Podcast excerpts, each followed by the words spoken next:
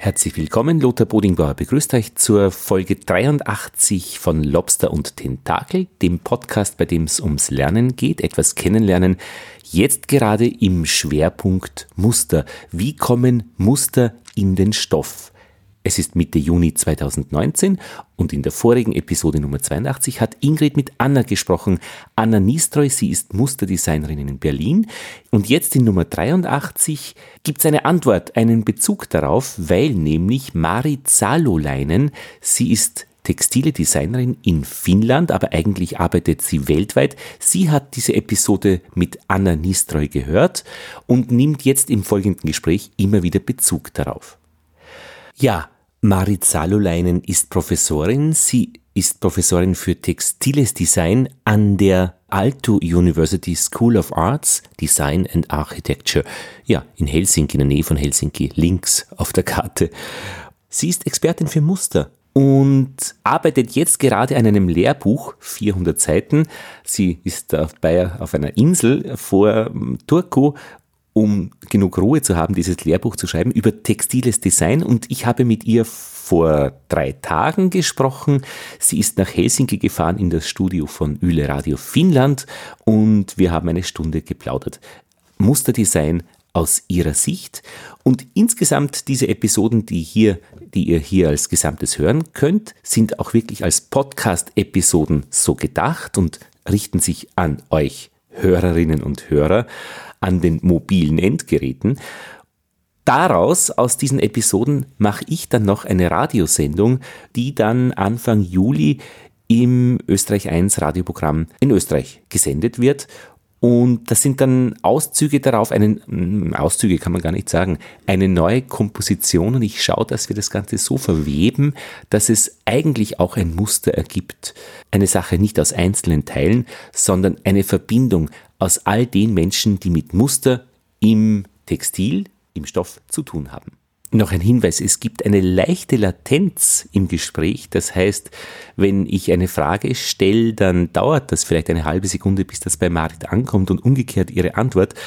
Das wirkt sich überhaupt nicht aus, normalerweise bis auf Stellen, wo man sich ablöst im Gespräch. Also wenn sie eine Pause macht und ich frage dann was, kann sein, dass sie schon weiter spricht, weil sie eben denkt, ich frage gerade nichts. Also ganz leichte Überlappungen gibt, sie werde das sicher bemerken, aber das tut der Sache überhaupt keinen Abbruch. Ja, genug der Vorrede. Hallo Marit. Ja, aber ich möchte nur, Lothar, äh, hören Sie mich? Ja. Also müssen wir uns sitzen? Nein. Ist das irgendwie wichtig für diesen Programm? Überhaupt nicht.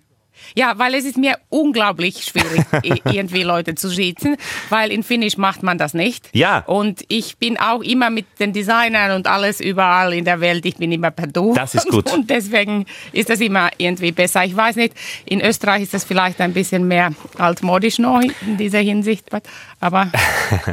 Nein, das ist gut. Aber du hast äh, äh, beim, beim Radio ist es noch manchmal ein bisschen altmodisch, aber hier beginnt es schon, äh, dass auch das Du äh, in der Sendung verwendet wird. Das ist in okay. Österreich wirklich ein bisschen schwierig, aber im ja. persönlichen Gebrauch ist super, ist es, äh, wie eben ist das Du eigentlich auch schon ganz normal. also gut. für den Programm ist es gut. Für das Programm ist es sicher gut. Wir schaffen das. Für das Programm ist es gut. Okay. Genau. Du bist also schon im Studio. Du hast es geschafft. Ja, ich habe das geschafft, aber äh, ja, es war, es war viel mehr Verkehr, als ich dachte. Und ich bin eigentlich aus, ähm, aus Turgu gefahren ja. oder aus einer Insel. In, in, da gibt es so Inseln mit, in, in der Mitte vom Meer zwischen Finnland und, und Schweden. Ja. Und ich bin dort auf einer Insel, wo wir ein Sommerhaus haben, ah. den wir eigentlich auch übers Jahr äh, benutzen. Aber, aber das ist sehr, sehr gut für so äh, als ein Schriftstellerkammer. Das ist gut. Und ich denke immer, ja, ich denke immer an den Maler, der ja in so einer Kabine immer irgendwie alles komponiert hat, mhm. als ich dort in meiner Kabine sitze. Und äh, ja, Und fährt manchmal äh, und ein, ein, eine, eine Fähre vorbei von Turku ja, nach äh, Stockholm? Oder ist das das? Ja, also es gibt, es gibt diese, diese Fähren von äh, Turku nach Stockholm und eigentlich diese Insel, wo ich mich befinde. Mhm. Es ist gar nicht so weit aus Helsinki. Also es ist mhm. zweieinhalb mhm. Stunden, wenn man, wenn man schnell fährt. Ja. Und äh, da gibt es so eine Fähre, da, der dann ähm, also vom Mainland zu diesen größeren Insel, halt wo diese Schiffstellerkabine ist, mhm. fährt. Und ich schreibe dort ein Buch über Textildesign. Also und ist es wirklich so ungestört, wie du äh, erhoffst? Bist du, kannst du gut arbeiten dort? Also das ist dort das Beste äh, für mich jetzt, weil ich, ich mache ja so viel Sachen. Also ich mhm. bin eine Professorin bei der Uni und dann bin ich ein Creative Director bei einer Textilfirma äh, in der Türkei. Und jetzt habe ich mir einfach zwei Monate äh, Zeit genommen, dass ich diesen, diesen Buch jetzt endlich fertig kriege. Mhm weil ich habe das äh, damit eigentlich schon vier Jahre äh, mhm. gearbeitet und es ist jetzt einfach zu viel. Also jetzt muss, ich, muss es einfach fertig sein und es ist also, es, es wird schon ein, ein, ein großes Buch, also es hat 400 Seiten oder ja, wir, wir versuchen das jetzt im 400 zu, zu, zu äh, halten. Und vier, über Textildesign? Ja, über Textildesign und äh, ganz genau eigentlich über Ge äh, Design von gewebten Stoffen. Ja. Weil das ist so mein Spezialgebiet. Ähm, ja. Also Textildesign über, überhaupt und überall, aber, aber dann noch besonders diese, diese gewebten Textilien. Das ist, was ich so so, das ist vielleicht das Spezialgebiet dann, wo, wo, wo, worüber es auch in diesem, diesem Buch mhm. geht. Aber es geht, geht natürlich auch über Musterdesign. Und es ist wirklich also harte Arbeit, ein Buch zu schreiben, äh, wenn die Seitenzahl groß ist. Man muss wirklich, das ist einfach nur einmal alles noch einmal lesen, dauert schon so lange. Furchtbar, das ist schrecklich. Also das ist so furchtbar. Ach, das, das, das bin ich nicht. Also ja. das ist mein letztes Buch äh, und erstes. Also ich habe schon so, so akademische Papiere geschrieben. Mhm. Alles, alles Mögliche habe ich geschrieben und Artikel und so.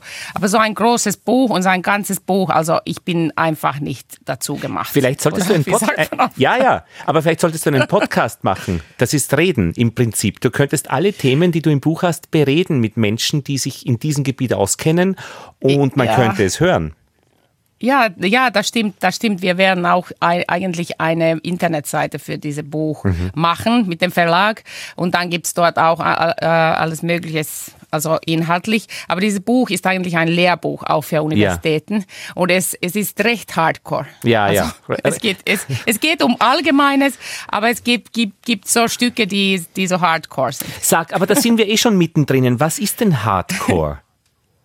Also Hardcore ist, wo man dann so richtig ins, ins, in, die, in die Stoffe und in diese Strukturen hineingeht. Was bedeutet und, das? Äh, in die Stoffe also, und in die Strukturen hineingehen. Ich meine, ich kann mir vorstellen, äh, Strukturen, hm, wie viele Fäden pro Millimeter irgendwie. Genau, also oh. das auch. Also ähm, also Stoffe, ähm, die können ja in viele Arten gemacht werden. Und eine Art ist Weben. Und dann gibt es auch, die kann man auch sticken äh, oder dann kann man auch so, so äh, äh, filzen und mhm. dann macht man die direkt aus Fasern. Aber, aber wenn man die Stoffe, Stoffe webt, und das sind die meisten Stoffe in der Welt eigentlich, dann webt man die an eine Webmaschine oder auch an eine kleine Webmaschine oder sogar so eine Webmaschine, der vielleicht die Oma zu Hause hat. Aber es ist immer noch äh, eigentlich technisch das... Äh, oder mehr oder weniger ist es das gleiche Ge äh, Gerät, ob es die äh, eine äh, Holzerne von die Oma ist oder ob es eine große Webmaschine ist in die Industrie mhm. oder sogar eine Jacquard-Maschine. Oder also, also äh, es geht dann um die Kette und um den Schuss.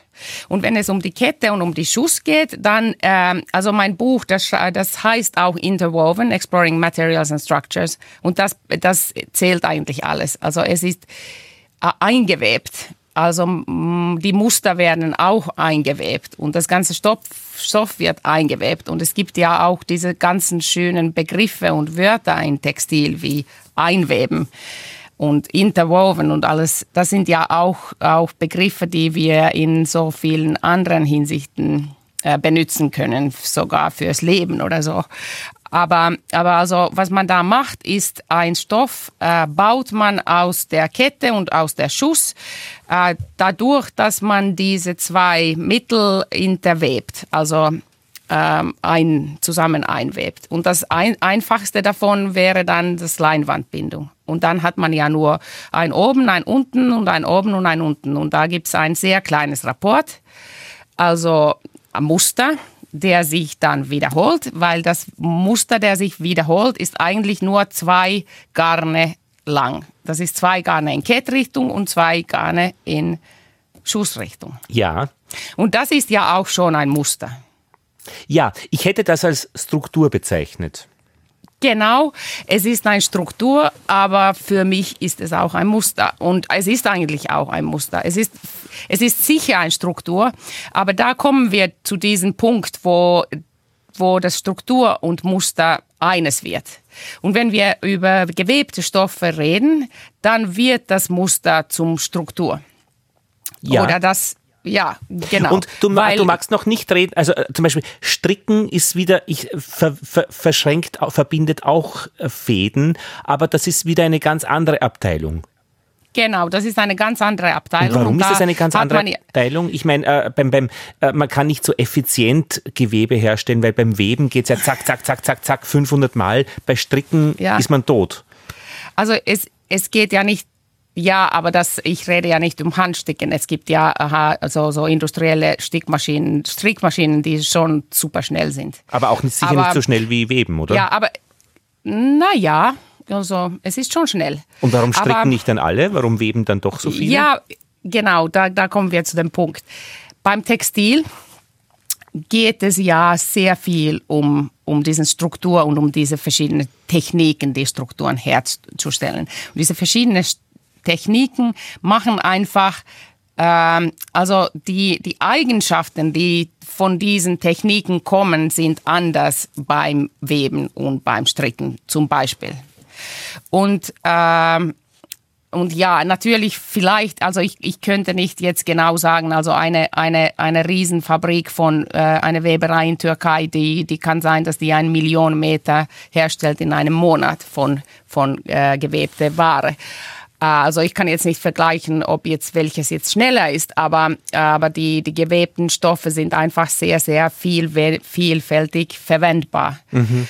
Ähm, natürlich die strikten Waren und strikten Stoffe haben den Vorteil jetzt, wenn wir über Sustainability reden, zum Beispiel, dass wir die Form also dass wir die Maß äh, fertigen können, dass wir eigentlich als ein Stück zum Beispiel einen Pullover stricken können und dann haben wir keinen äh, da gibt es kein Material, äh, der dann hinterbleibt. Ach ja, Wora, das stimmt wo, eigentlich. Ja, genau. Das ist also in der das Mathematik, ist, ist eine, die Topologie. Genau. ja, also, also es ist Mathematik, es ist gut, dass du das sagst, weil wir, wir Textildesigner, also wir sind oft, also als wir in die Schule waren, fast alle von meinen Kolleginnen, wir waren sehr interessiert in Mathematik. Wir hätten wahrscheinlich auch, auch Mathematiker werden sollen oder können, aber wir würden dann Textildesigner, weil das sehr, sehr viel miteinander zu tun hat. Also das ganze Denken von diesen Strukturen, und, und, und von, äh, von dieser Repetition und von dieser ganzen, also das ist so wie ein mathematisches Puzzle. Und äh, wenn ich jetzt äh, zurück zurückgehen kann und, oder darf zu diesen, diesen gewebten Techniken. Also ich habe gesagt, das ist das Kleinste, diese zwei Schüsse und zwei, äh, also zwei Schussgarne und zwei Kettgarne. Aber dann geht es sehr, sehr kompliziert, wenn wir darüber reden, dass wir Systeme haben, äh, zum Beispiel eine Jacquard-Maschine, wo, wo es, diese Maschine kann jeder einzelne Fäden einzeln heben. Und dann kann es sein, dass wir einen Rapport ähm, haben, die also zum Beispiel 1000 Garne lang ist oder, oder jeweils die Nummer, die jetzt die, die Nummer ist von diesem Rapport bei diesem jeweiligen Maschine. Ja. Und, und in Textil müssen wir, sind wir immer, hängen wir immer an diesen Maschinen. Deswegen also ich habe die Anna Nestroy auch äh, angehört, diese, diese Interview mit ihr und das war auch sehr interessant, weil, weil sie spricht ja über, über Muster und über, über Muster machen und, und also das habe ich ja auch ähm, äh, also als ich jung war, habe ich auch als ein Freelance-Designer äh, gearbeitet und auch Muster gemacht. Äh, aber wenn man dann in den Textilindustrie geht äh, und wenn man dann die Muster verkauft und was sie auch sagt, dann fangen die ja erst zum Leben, wenn die irgendwie gewebt oder gestrickt oder was weiß ich gemacht sind. Und wenn die dann zum Weben gehen, dann muss man schon denken an die Technik. Und dann geht's über, was sie auch gesagt hat, also rapportieren. Mhm. Dann äh, zum Beispiel, wenn ich eine von ihren Muster kaufen würde und das ähm, dann zu einem Stoff machen würde bei einer Firma, wo ich arbeite, also eine Weberei, dann würde ich ihr zum Beispiel sagen, ja, ich brauche das in Rapportgröße äh, 35 äh, Breite. Und das würde ich ihr sagen, weil äh, meine Maschine, meine Jacquard-Maschine diese Rapportgröße hat. Und dann muss sie ihre Design, ihre Muster zu meiner Maschine anpassen. Kannst du bitte noch Und einmal für die Leute erklären, die das nicht wissen, Rapportgröße? Was bedeutet ja, das? Ja, also Rapportgröße ist, also, also die Anna hat auch über Rapportieren äh, geredet. Das ist das, was wiederholt. Das ist das kleinste, das ist das, das so, sozusagen diese kleine Stück oder Teil oder Teil von diesen, diesen Struktur oder diese diese Muster, der sich bis zum Ewigkeit geht, äh, der sich wiederholt. Und warum muss das, sich das wiederholen? Ich meine, das kann ja, das könnte ja genau. theoretisch bis zur Ewigkeit gehen. Warum wiederholt genau, sich und das überhaupt muss das? ja auch. Warum genau, muss das? das muss ja auch. Das ist jetzt wichtig, weil ich habe auch gehört, wie du mit deiner Kollegin da geredet hast über, über diese Sachen. Und ihr habt dann geplaudert, ja, warum muss es so sein? Und warum macht sie Muster? Und warum muss das bis, bis zum aller Ewigkeit gehen? Naja, da gibt es eine sehr, sehr einfache äh, Antwort dafür. Es muss, weil wir Stoffe darüber machen. Also wenn ich einen Stoff machen möchte, äh, von einem Design mit Blumen, muss ich das erst rapportieren, muss ich das erst wiederholend machen, weil sonst gibt es ja keinen Stoff. Weil sonst gibt es ja keinen Stoff, wo diese Blumen dann immer jede, jede 20 Zentimeter oder 30 Zentimeter kommen. Und wenn ich diese Rapportierung was die, wie die, wie die Anna auch macht, wo sie sagt, sie, sie nimmt dafür viel Zeit und es kann sein, dass diese Rapportierung zwei Tage dauert. Manchmal dauert es äh, auch eine Woche. Meistens die, die schwierigsten Rapporte sind die sehr, sehr kleine Strukturrapporte, weil es ist sehr, sehr schwer, die zu machen, so dass die keine Streifen haben. Oder wie die Anna auch sagt, so dass man nicht das Repetition sieht.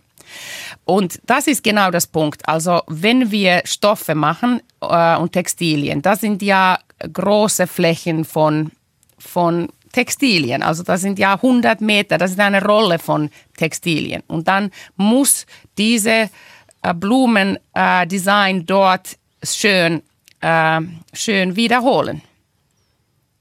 Ja. Und es ist nicht, dass wir irgendwie zwangshaft diese Rapporten machen, weil wir irgendwie. ja, das war meine Frage. Irgendwie, irgendwie ich weiß nicht, ich weiß nicht, äh, verrückte Rapportmenschen sind. Aber, aber es ist einfach, weil wir das müssen. Aber natürlich sind wir auch sehr oft sehr strukturierend, strukturierend denkende Leute, wir Textilleute, und wir denken an Strukturen und wir denken an Rapport und wir denken an Wiederholungen. Und äh, wir denken immer an, wie ich irgendeinen schönen Struktur oder ein Muster jetzt irgendwie äh, wiederholen kann, so dass ich davon eine Fläche bekomme, womit ich dann zum Beispiel ein Sofa beziehen kann oder die ich für meine Gardinen nehmen kann oder von dem ich dann eine Bluse nähen kann oder ein Kleid. Und dann, wenn ich, also wenn die Anna auch da ihren Blumenrapport ähm, äh, und ihren Blumenmuster äh, macht und dann verkauft sie das an eine Firma, die zum Beispiel jetzt die das Stoff äh, drucken lässt, um Kleider zu machen. Die wären sehr, sehr sauer, wenn diese Stoff dann plötzlich so eine furchtbare Streife hätte, wo die eigentlich nur schöne Blumen sehen wollten, aber dann äh, wäre dort so eine Muster zu sehen, die dann eigentlich von dieser Repetition kommt und dass diese Design dann nicht so fließt, dass die ihren Kleid schneiden können, wo immer die wollen. Mhm, also macht das jetzt Sinn? Ja, das macht Sinn.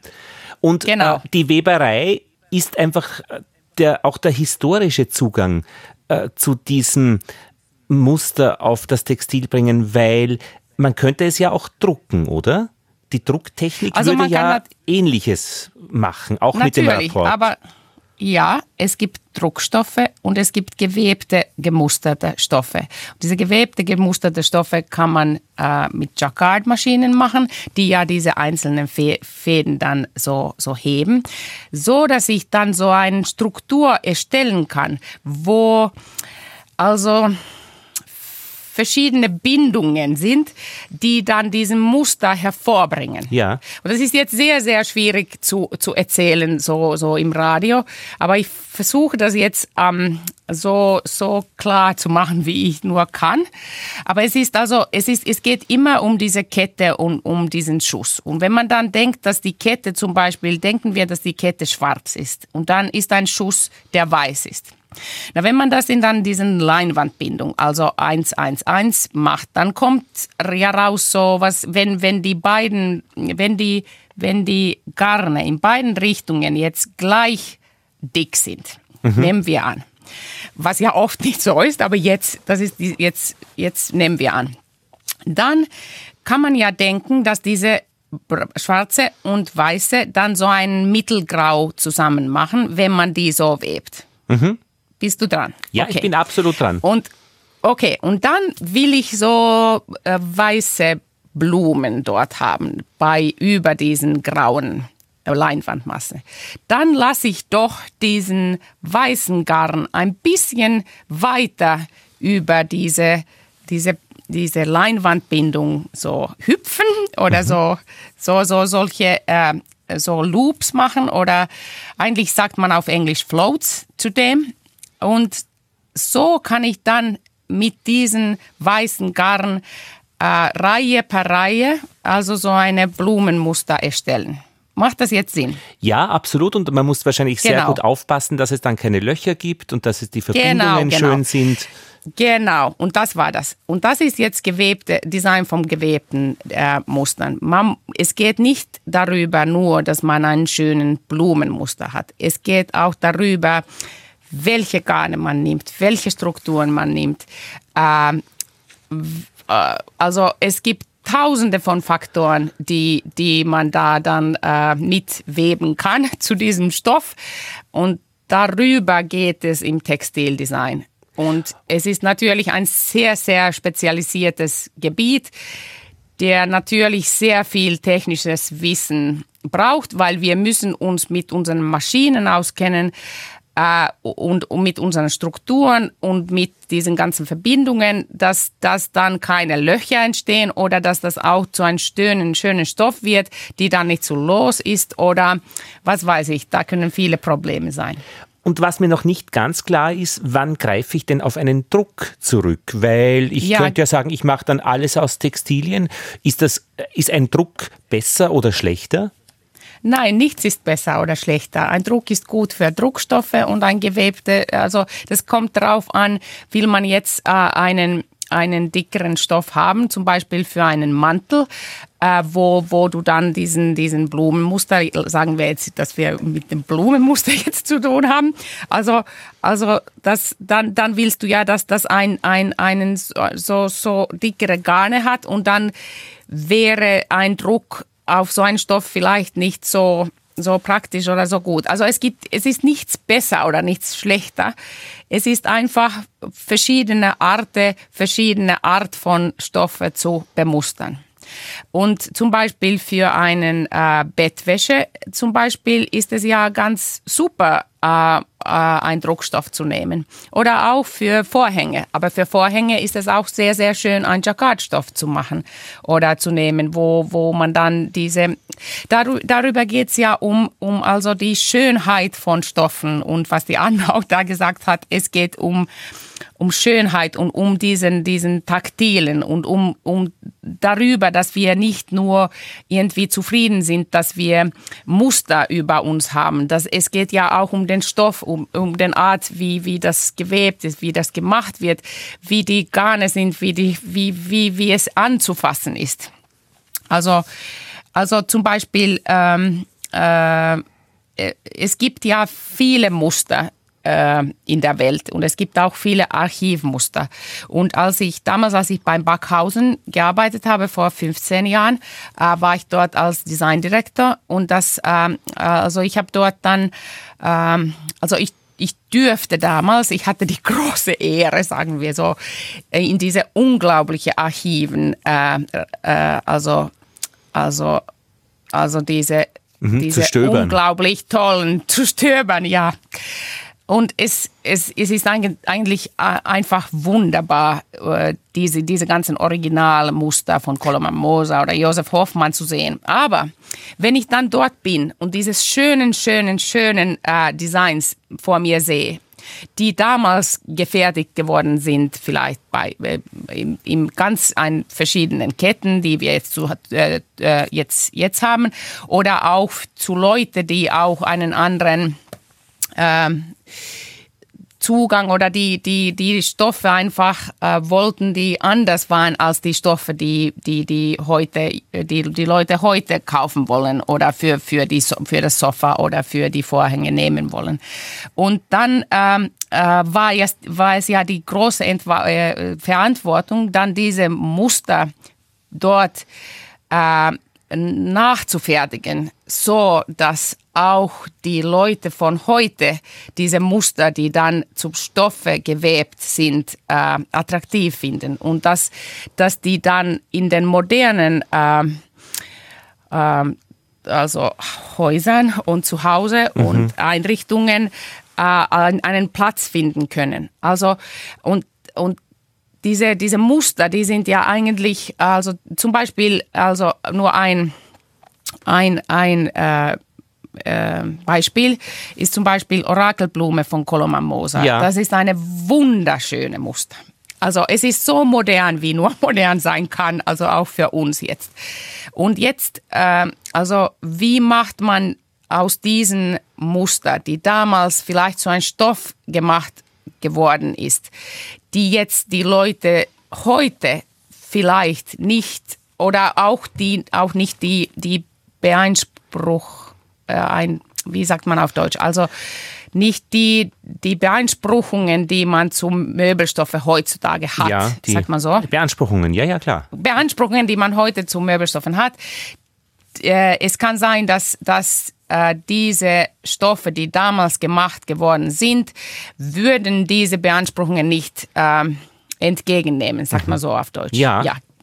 Genau. Aushalten. Und aushalten, genau, weil man, man hat ja auch heutzutage so Tests und alles Mögliche, die man machen muss und auch, auch andere Arten von, von, äh, von Garnen, die man benutzt äh, für Möbelstoffe, zum Beispiel jetzt.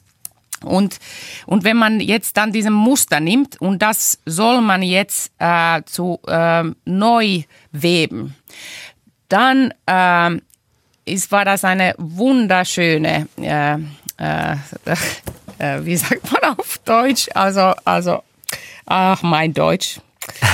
eine ähm, wunderschöne Aufgabe? Es war Aufgabe, jetzt es so zu bemustern als ein Stoff und mit solchen Garnen und mit solchen Farben und mit solchen äh, Geweben, dass es den Leuten heutzutage gefällt.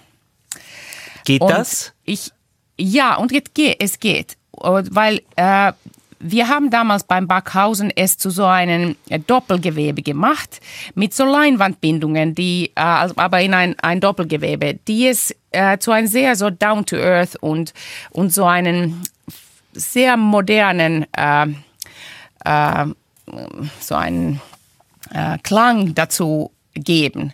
Und es wurde eigentlich eine, eine, eine Stoff, also diese Koloman Moser Orakelblume, der sehr erfolgreich wurde. Und diese Kollektion, der damals gemacht geworden ist, hat man zehn Jahre, und das ist sehr, sehr lange für eine Kollektion, verkauft äh, mhm. äh, auf dem Markt. Und es war also sehr populär. Und man hat und, und wir haben auch dafür, dazu dann Farben gemacht, so wie ein Schwarz-Weiß-Farbstellung äh, und dann so eine, so eine äh, Weiß-Creme-Farbstellungen und auch Farbstellungen, die man äh, zu der Zeit nicht äh, genommen hätte, aber die dann diesen Muster heute aktuell machen.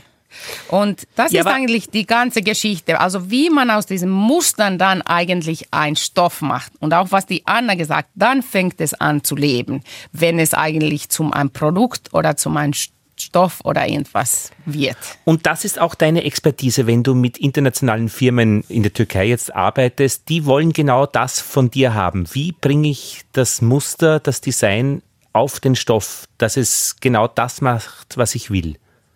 Genau, also das ist eine von meinen Aufgaben. Natürlich ist meine andere Aufgabe dann auch die Kollektionen zu machen.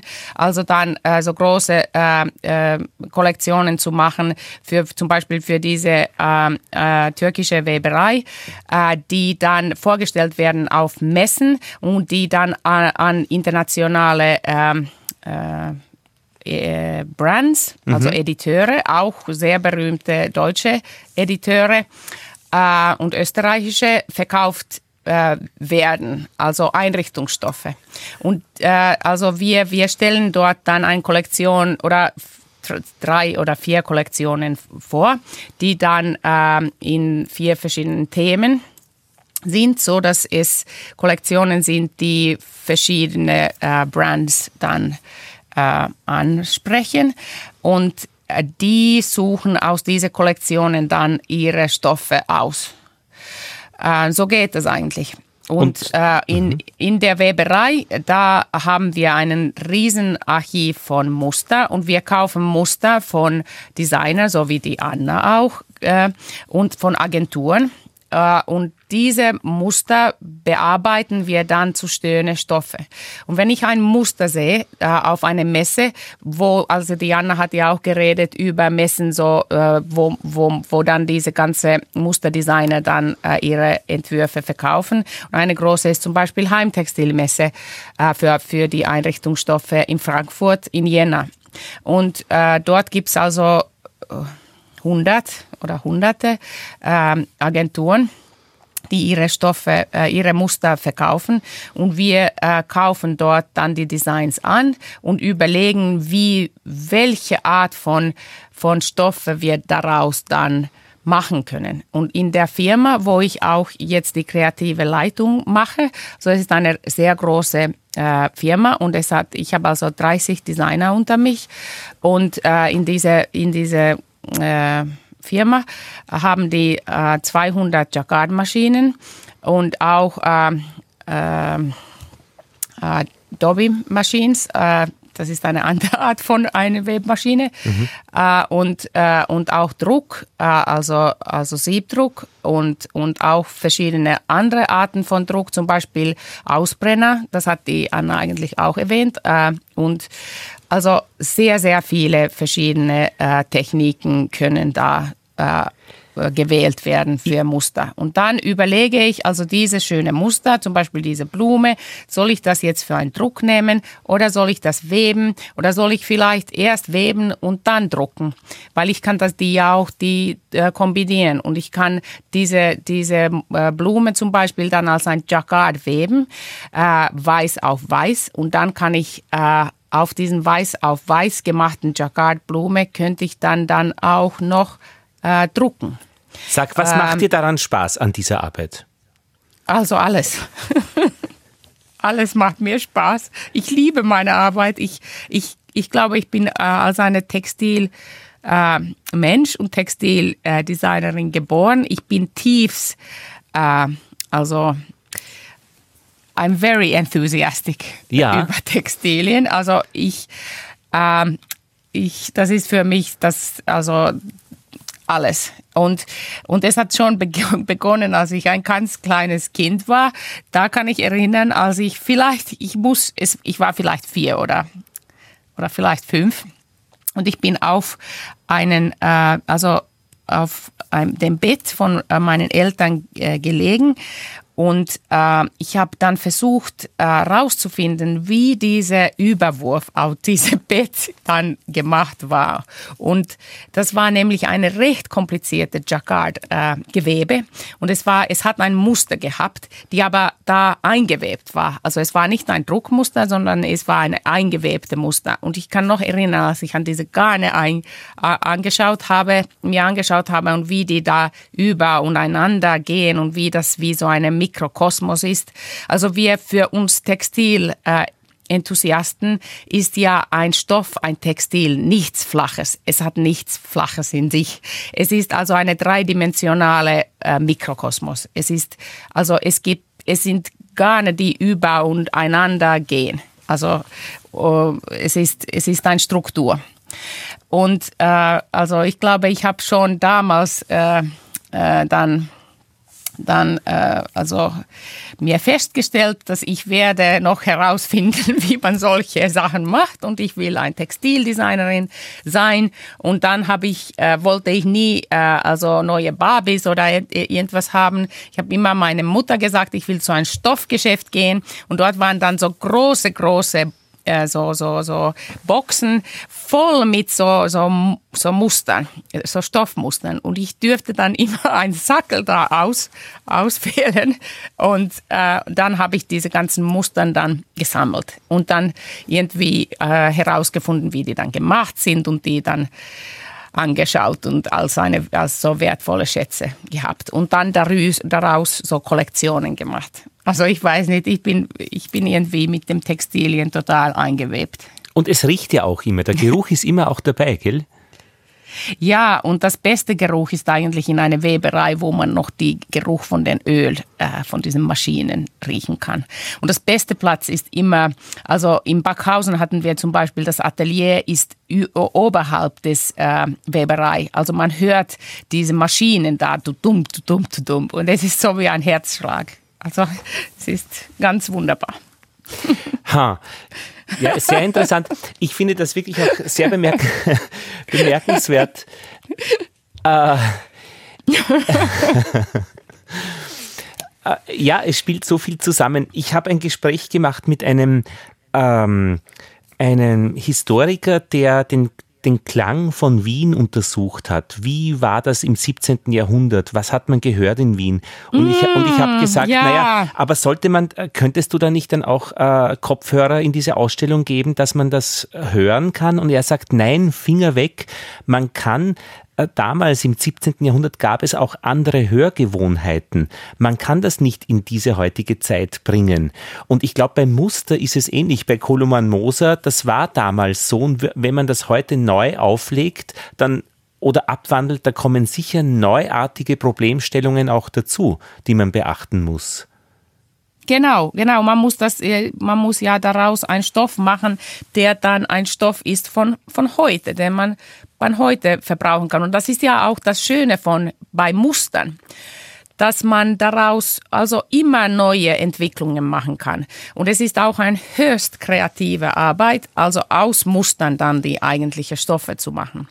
Und deswegen vielleicht ist diese Autorgeschichte beim Mustern gerade, wo, woraus, worüber auch mit Anna ge, geredet geworden ist. Weil es ist ja nicht, es ist ja eine Zusammenarbeit, es ist ja eine, eine kollektive Arbeit. Jemand macht ein schönes Muster und jemand andere, auch ein Designer, so wie ich, ähm, äh, macht daraus den Stoff. Oder nicht nur ich, ich gebe die Anleitungen zu, zu, für einen Designer, die dann die Bindungen macht, die dann den Stoff macht. Also wir alle zusammen stellen her diesen Stoff. Sind das nette Menschen? Das sind sehr nette Menschen und das sind alle Menschen, die irgendwie diese Verrücktheit mit, mit Stoffen, mit Textil äh, irgendwie begreifen. Äh, ich höre immer also wenn, wenn ich auch jetzt äh, zum Beispiel diese, diese Gespräch mit Anna gehört habe, habe ich mir oft gedacht, ja, das ist ein Textilmensch. Für uns Textilmenschen gibt es Textilmenschen und nicht Textilmenschen. Und wir hören, so wie von, von den, den ersten Satz hören wir schon, ob das eine richtige Textilmensch ist oder ob das eine wannabe-Textilmensch ist oder ob das eine Textilmensch, der, also ob das jemand ist, der nie ein Textilmensch werden will mhm. oder werden wird oder überhaupt. Beim Radio ist es also, genauso mit dem Hören. Also das kriegt man mit. Ah, und aber ich meine, ähm, also die Menschen sind nett, aber das ganze Mustergeschäft, das globale Mustergeschäft, ist das eine Schlangengrube? Es ist, ja, es ist so, so, also es ist sehr, sehr schwierig. Also ich bin ja auch eine Professorin auf der Uni am Alto in, in, ähm, in Helsinki. Und ähm, also ähm, es gibt einfach sehr, sehr viele sehr gute Designer. Und es ist sehr, sehr schwierig, also dann daraus auch ähm, äh, also ein Geschäft zu machen. Und diese Geschäftsmodelle müsste man ganz, ganz neu entwickeln. Aber es gibt einige sehr, sehr gute äh, Agenturen und Studios, die irgendwie es geschafft haben, über Jahrzehnte Jahrzehnten, ähm, also auszudauern. Und eine, eine, den ich erwähnen möchte, auch hier ist, äh, ist zum Beispiel Afabre in Wien. Äh, also die, die, äh, die Afabre, das waren junge, also die sind so alt wie ich. Äh, also wir, äh, die sind auch ähm, also Studenten von, von Ende von 80er und Anfang 90er Jahren.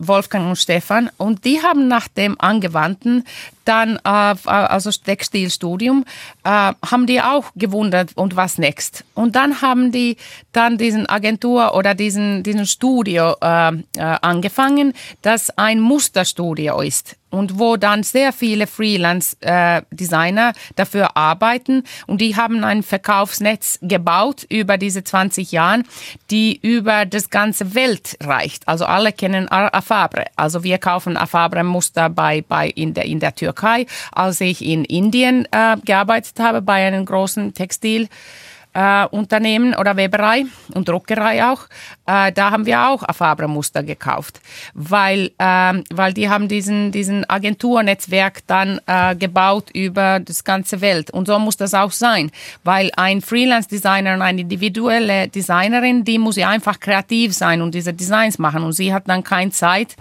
irgendwie auf, äh, auf Reisen zu gehen und zu diesen, diesen Firmen zu gehen und die dann zu zeigen. Mhm. Oder zu, auf die Messen. Und, äh, und äh, das ist, da, das ist diese, diese, so, diese Mustergeschäft. Äh, äh, das ist eine, eine ähm, Teil von diesem ganz großen Textilindustrie. Ich habe ähm, schon einen Termin vereinbart mit den beiden. Ähm, ich werde mit Ihnen sprechen. Hast du äh, eine Frage oder zwei Fragen? Was soll ich Sie denn fragen? Äh, die du mir mitgeben ja, magst. Ja, das ist ja sehr gut, dass, dass du die, die triffst. Da gibt es ja auch äh, so Studenten von mir, die dort jetzt äh, arbeiten und haben auch intern gemacht. Was soll ich sie fragen? Äh, und ich kenne die eigentlich schon seit Backhausen-Zeiten. Was sollst du die fragen? Dass nur sie beantworten also, können, dass, äh, dass die anderen nicht beantworten können, mit denen ich rede. Was könnte man ja, sie fragen? Also, also man könnte sie fragen, wie, äh, was für eine große Veränderung es gegeben hat jetzt in diese, diese 20 Jahren, als die in diesem Geschäft sind.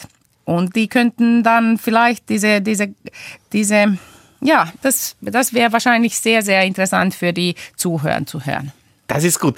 Ich meine, ich bin, ich habe seit 15 Jahren trage ich dieses Thema Muster im Stoff herum, weil ich einmal äh, mit der Eisenbahn gefahren bin und mit einem, glaube Kunststudenten, Designstudenten gesprochen hat und er hat mir erzählt von Wettbewerben, die es gibt, Muster einzureichen, bei Wettbewerben ja. als Student mitzumachen. Und er hat gesagt, genau. diese Muster werden ihnen alle geklaut. Und die, die tauchen dann irgendwo auf, wenn sie gut sind, aber man hat einfach nur die Idee geliefert und man, er fühlte sich missbraucht. Ja, es, es ist wahr, dass da viel, viel Kopieren äh, passiert. Und es ist wahr, dass diese Lizenzierung auch ähm, sehr, sehr äh, oft nicht so läuft, wie es sollte. Ähm, also Also oft verkaufen die äh, Designer die, äh, die Muster auch mit allen Rechten, so, so wie auch Anna gesagt hat. Dieses Beispiel von Ikea. Und dann äh, gibt es da keine Royalties, obwohl in andere, anderen Bereichen von Design gibt es immer Royalties. Und dann diese, diese große Kopierungen. Kopiergeschichten, die nur schlimmer werden jetzt mit den ganzen Instagram und, und, und Pinterest. Manchmal denke ich, also ich weiß, ich weiß nicht, ich bin, ich bin, äh, also ich bin jetzt an so einer etablierte Stelle und in, in so einer Position, dass ich jetzt äh, nicht diese Probleme habe mehr als die, die jungen Designer haben. Aber irgendwie denke ich, dass das jetzt heutzutage für die jungen Designer sehr, sehr viel, viel schwieriger ist als für mich damals vor 20 Jahren oder 25 Jahren, als ich angefangen habe und als ich auch Muster hergestellt hat und verkauft habe als eine junge äh, Designerin und Musterdesignerin, mhm. weil, weil jetzt mit diese, diesen, diesen ganzen sozialen Medien äh, und, und äh, Instagram irgendwie die, die Designer, die müssen präsent dort sein und die müssen dann zeigen, ich habe jetzt das gemacht und das gemacht und aber dann wird das alles geklaut und kriegen die dann eigentlich Arbeit äh, darüber oder nicht oder oder davon. Mhm. Also man muss auf einer Seite muss man so irgendwie alles teilen und zeigen und auf einer Seite ist es sehr sehr sehr schlimm, wenn man das alles zeigt. Mhm. Und irgendwie für mich auch, ich habe oft gedacht, also ich mache ja so viel jeden Tag und ich sehe alle diese, ich mache diese ganzen Kollektionen und diese, diese Stoffe und, und schöne Sachen. Aber ich habe für mich entschieden, also ich, ich, ich bin nicht mit in diese, diese Instagram-Geschichten und diesen Pinterest. Äh, zum, also eine Sache ist, ich kann das ja auch nicht. Wenn ich jetzt veröffentliche meine Kollektionen oder zeige, was ich jetzt mache oder auf mein Studio auf dem Tisch habe, dann würde ich ja Sachen veröffentlichen, die ein Brand äh, in ein Jahr oder zwei Jahren äh, veröffentlichen will bei ihren eigenen Namen und nicht unter mhm. meinen Namen, weil ich bin ja die Designerin hinter weil die, die, Ent, die Entwürfe, die ich gemacht habe, die Kollektionen, die, die kommen ja vor bei diesen ganzen Brands, aber mein Name ist nicht darin, da rein. Es ist die Brand, die Name von diesem Brand. Aber das ist ja meine Arbeit. Ich, ich bin ja eine, eine Designerin, die da, da, also in diese Hinterkulissen eigentlich die Entwürfe macht. Aber müsste man. Und, äh, und deswegen ja. ist das so, so, dann sehr schwierig. Also was, was soll ich dann und was soll man dann, dann teilen? Und dann haben die jungen Leute, die denken, die müssen dann alles teilen und zeigen, aber dann wird das alles geklaut. Aber dann, wie würden die Firmen dann diese jungen Designer sonst finden? Also es ist irgendwie eine große Frage und ich habe keine Antwort. Ja. Ja, es ist sehr schwierig. Ja, ich, ja, ich, ich glaube, das ist auch sehr viel in Bewegung und ich meine, auf Instagram folge ich einer Person, die heißt äh, Modern Botanics, die macht so Drucke aus mit botanischen Materialien, also einem Mohn ja. und, und einzigartig. Also ich denke, äh, sie ist so wiedererkennbar mit dem, was sie tut, da sehe ich diese Gefahr nicht. Und dann sehe ich wieder Koloman Moser, ich meine, dieses Design, äh, diese, dieses Muster ist so mit ihm verbunden.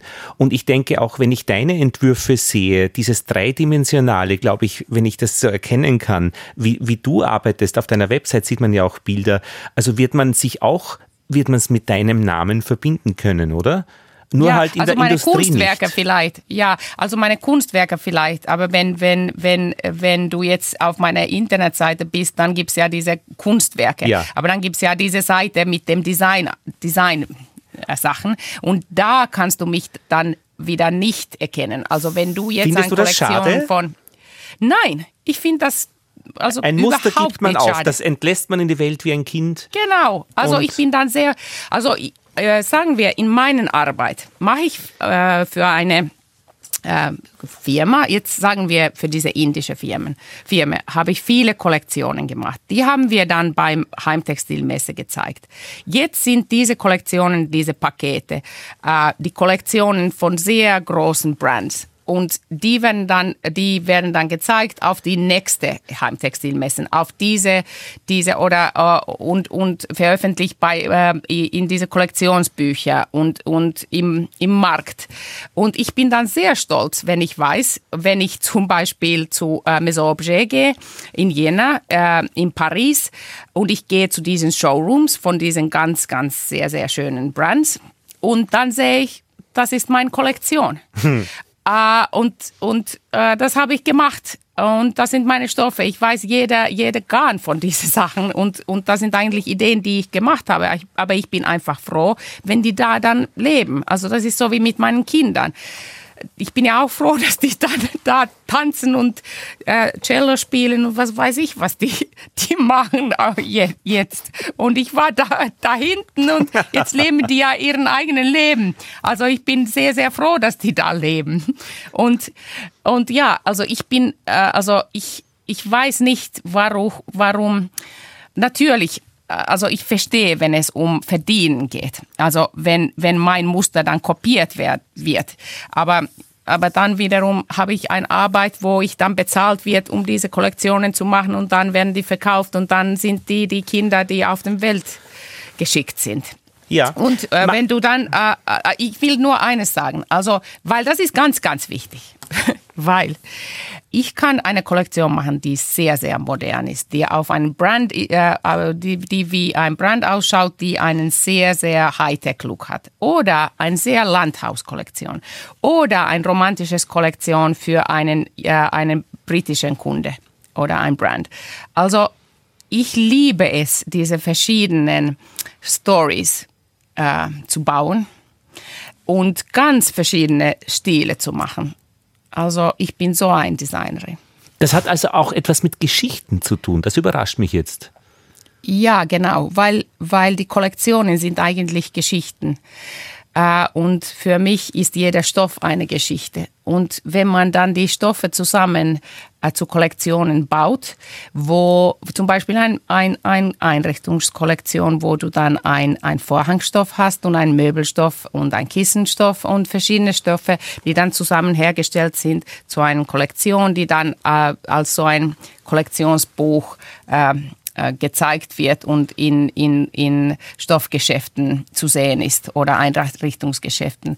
Das, diese, diese Bücher sind eigentlich Stories, das sind Geschichten. Mhm. Und es sind die Geschichten, die diese Muster, die dann äh, äh, zusammen äh, so bauen. Das, ist, das sind... Äh, ja, aber was das sind das für so Geschichten? Ich meine, ich habe mit einem Bonsai-Gärtner gesprochen und der hat gesagt, ja. ähm, dass Interessante bei, der, bei, bei der Bonsai-Gärtnerei ist nicht, dass die Bäume klein bleiben, sondern dass man Verantwortung übernimmt über diesen Baum und der kommt in eine Schale und er bleibt deswegen auch klein. Und das Wichtige und Wertvolle sind die Geschichten, die mit diesem Baum verbunden sind. Wenn er den weitergibt, erzählt er auch die Geschichten dem neuen genau. Besitzer. Aber was sind denn die Geschichten bei einer Kollektion, bei dieser, was, was erzählt, was, was ist die Geschichte an der Geschichte? Also eine Kollektion, also ein, ein Beispiel. Ähm, äh, habe jetzt gerade für, für eine, eine, äh, eine von den Hauptmessen, Proposte-Messe in, in äh, Italien, mit der türkischen Firma äh, eine Kollektion gemacht, die heißt Lemon Garden. Und in dieser Geschichte von Lemon Garden haben wir dann äh, uns vorgestellt, so einen unglaublich tollen Sommertag in einem italienischen Schloss, wo dann die, die äh, Lemon Trees in der Garten sind und äh, irgendwie am Amalfi oder so. Und dann sehen wir vor uns diese ganzen antiken Designs und, und die Farben dort und, und das überhaupt das Atmosphäre. Und natürlich, wenn man darüber denkt, dann denkt man an Leinen und nicht an Wolle und man denkt an ganz dünne Stoffe und an, an auch grobe Gewebe, die dann an diese äh, so, so so vielleicht Antike auch sich erinnern und so. Und dann äh, fängt man an, so eine Story zu bauen, die äh, mit dem Material äh, ähm, äh, Choices und mit diesen Bindungen, die man dann auch wählt und die mit den Mustern, die man dann auch ähm, wählt, zu tun hat. Und dann schaut man die Muster an, die man im Archiv hat oder die irgendein Designer dir vorstellt und da zeigt sie plötzlich ein Design von einem Villa oder so Villas zueinander gebaut oder so einen schönen. Und dann denkst du, das ist eine schöne Muster für mein Lemon Garden und das kaufe ich jetzt und das werde ich jetzt ähm, weben als einen sehr schönen Leinenstoff äh, mit ein bisschen Viskose, die das ein bisschen weicher macht und äh, in diese, diese und diese Bindungen, also ein Doppelgewebe und dann wird das schön. Und dann macht man das und es wird dann schön. Und dann äh, nimmt man einen, vielleicht einen kleineren äh, Muster und dann wählt man das zu einem dickeren Stoff, die dann zu, für einen Möbel gut ist. Und so baut man dann eine Geschichte von diesen verschiedenen Stoffen, so dass sozusagen dieser Raum, die dann mit diesen Stoffen äh, äh, äh gebaut werden kann, einheitlich ist und dass also so eine einheitliche Story von äh, Materialien und Strukturen und Stoffen und deren taktilen Eigenschaften. Das hast Hat du aber wirklich jetzt? schön erzählt.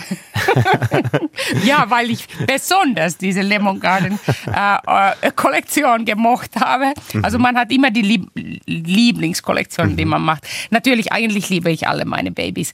Die andere mhm. Story war wieder eine japanische Garten.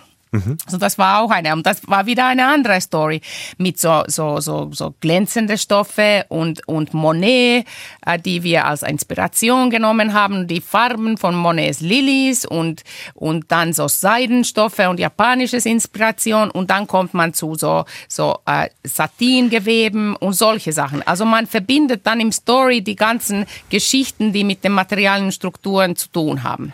Sag, ja, und, genau. und äh, denkst du dabei auch an die Menschen, die es dann verwenden werden? Baust du die auch schon in die Geschichten ein?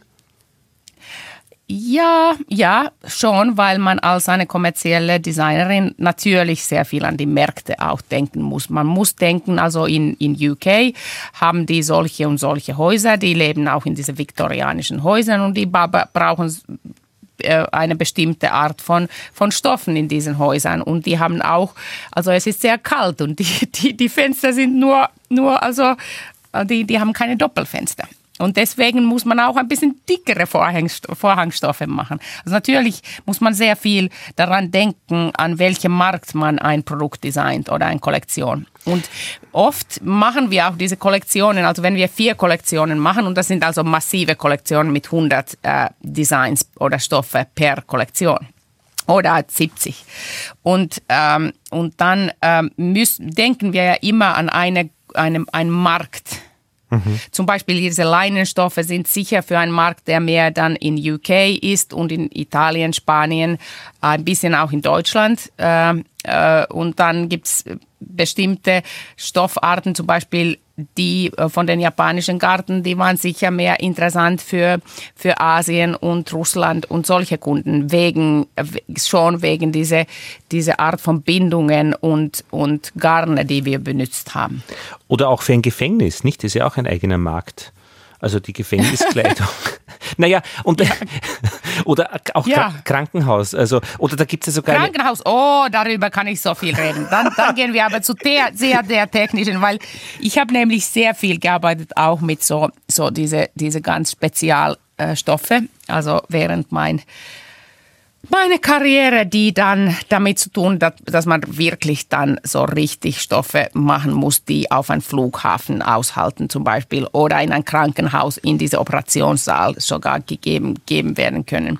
Dann, dann, darüber, dann, dann muss man ein, ein kleiner Chemiker sein schon und mhm. ein Techniker und dann wird man, also ich würde sagen, von einem Textildesigner ist 70 Prozent ist Ingenieur und 30 Prozent ist äh, also das, das Künstlerische. Aber eigentlich ist es, also kann man nicht so sagen. Aber, ja, aber also man ja muss sehr viel das mhm. Technische äh, ja, äh, mitdenken. Und da gibt es ja auch, also dann dieses Ende, äh, auch diese Maschinen, die dann diese Stoffe fabrizieren.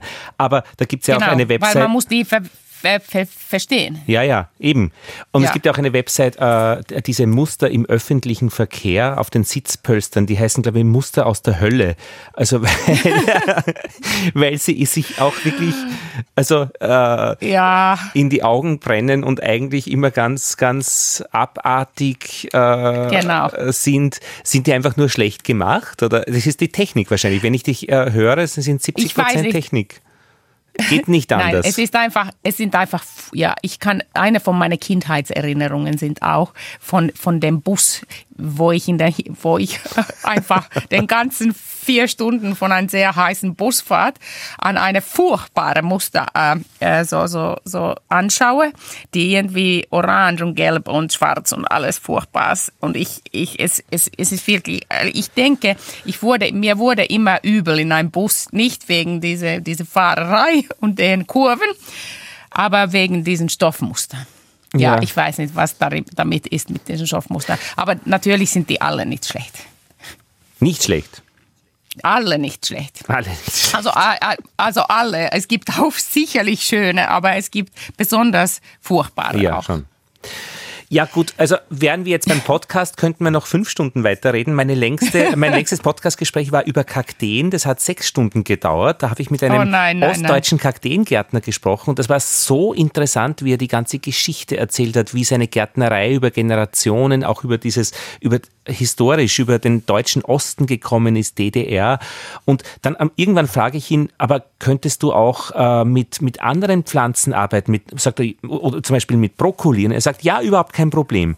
Das heißt, das fand ich so interessant. Er spricht sechs Stunden über Kakteen, aber das, der Kaktus könnte auch eine andere Pflanze sein, weil es die Arbeitsweise ist, die ihn so fasziniert, äh, ja. was damit verbunden ist. Also das wäre. Ja, also es ist ein, ja? Genau, also es ist ein unglaublich ähm, äh, großes Thema, die ja. Textilien und die Mustern. Und, und da gibt es so viele Facetten dazu. Und, äh, und also, aber wenn ich noch darf, möchte ich sehr gerne meine Lieblingsgeschichte äh, erzählen. Bitte. Wir haben äh, noch Weil vier Minuten, hat, drei Minuten Zeit. Genau, ich kann das dazu geben. Also, es ist nämlich so, dass Leinwandgebindung, mit dem ich angefangen habe, wo diese Kette, ein, also Kette und Schuss, also das ist nur zwei Ketten und zwei Schussgarne und dann gehen die so übereinander. Das heißt, dass auf zwei Stellen dann die Kette oben ist. Ja? Ja. Und auf zwei Stellen dann das Schuss oben ist. Ja. Und wenn wir unsere Markierungen, also wenn wir unsere Drafts machen, also diese strukturale Drafts in Gewebbindungstechnik, dann markieren wir immer diese, diese, wo die Kette oben ist, schwarz und Schuss weiß. Und dann deswegen heißt diese Leinwandbindung so, es ist wie ein Schachbrett, also wie das kleine Rapport von einem Schachbrett, der dann zu einem Schachbrett rapportieren werden kann. Also schwarz-weiß, schwarz-weiß, schwarz-weiß. Also, es ist binär. Ja. Es ist schwarz und weiß, es ist Zero und One. Es ist binär. Und tatsächlich, es ist so, dass äh, die erste Computer sozusagen oder Lochkarte war die Jacquard-Maschine in 1805. Und es wurde von äh, Joseph Jacquard äh, entworfen. Und das war die erste Mal, wo ein binäres System äh, benutzt geworden ist, also schwarz und weiß. Genau wegen dieser Musterung und wegen dieser Art, an dem wir unsere gewebte Strukturen denken. Mhm. Und davon gibt es eine, eine, eine direkte Linie zum Computer von Lovelace zu Turing, die dann den Computer gemacht hat. Also eine direkte Linie von Entwicklungen. Alle haben gewusst von den, von den äh, vorherigen. Deswegen können wir sagen, dass eigentlich das Gewebtechnik äh, und natürlich auch, also das waren ja auch die ersten Spinning Jennies und das ganze industrielle Revolution, das hat ja auch mit Textil zu tun. Aber eigentlich unsere digitali digitalisierte Zeit, den wir jetzt und auch, dass wir hier jetzt, ich sitze in Helsinki und Sie in Wien, äh, äh, reden können, das hat ja auch alles mit Digitalisierung zu tun und mit Zeros und Ones und das, das führt alles zu dieser Webtechnik, die damals bei diesen Jacquard-Maschinen äh, äh, hergestellt war. Großartig. Ist das nicht eine schöne Geschichte? Ich finde schon. ja, ja. Und deswegen, Textilien sind sehr wichtig. Und diese, diese Jacquard ist schon noch eine, eine, eine eigene Sache. Also äh, ich glaube, ohne den äh, seht, würde die ganze Sache schon ganz anders aussehen. Ich habe gestern, gestern war es so heiß, ich habe ähm, äh, mit, mit der Hund wollte auch nicht rausgehen, ich war am Sofa und habe den ganzen Nachmittag YouTube-Videos geschaut über die Weberei. Großartig genau. an, so, an so einem Tag. Es gibt für alles schon einen Film, auch diese, diese, diese äh, Webmaschinenhersteller. Also unfassbar, was man da alles sehen kann. Äh, großartig. Ja. Also, ja, und es ist, es ist also eine, so schön in diesem Bereich zu, zu, ja. zu arbeiten, deswegen, weil das einfach ja, ja so eine super schöne Technik ist. Marit, vielen Dank für das schöne Gespräch und deine Zeit und dass du gekommen bist mit dem Auto, nämlich dann auch wirklich äh, äh, und die Zeit für uns eben geteilt hast und den Inhalt, was du uns erzählt hast. Das Gespräch war ja sehr gewoben. Also ja, gewoben, richtig, ja, das gewoben. stimmt. Ja. Und also wir haben über viele Sachen geredet, ja, ja. aber hoffentlich macht es irgendeinen einheitlichen Sinn. Ich glaube schon. Und im Gesamt, und ich vers versuche nämlich dann wirklich, also einerseits diese Podcast-Episoden, die, die sind verwoben, weil du auch referenzierst auf Anna, aber auch in der Radiosendung versuche ich, dass ich diese Verwebung herstelle und zwischen den verschiedenen Interviewpartnern. Du, unsere Leitung wird jetzt abgeschnitten um 45 ja. genau. Ich sage jetzt einfach auf Wiederschauen, auf Wiedersehen. Ja. Danke. Ja, danke, vielen Dank, danke. tschüss. tschüss. Alles Gute noch. ja, tschüss. Baba. Baba. Das war Lobster und Tentakel Nummer 83. Danke Marit Salulainen. Den Link zu ihrer Homepage gibt es dann in den Show Notes.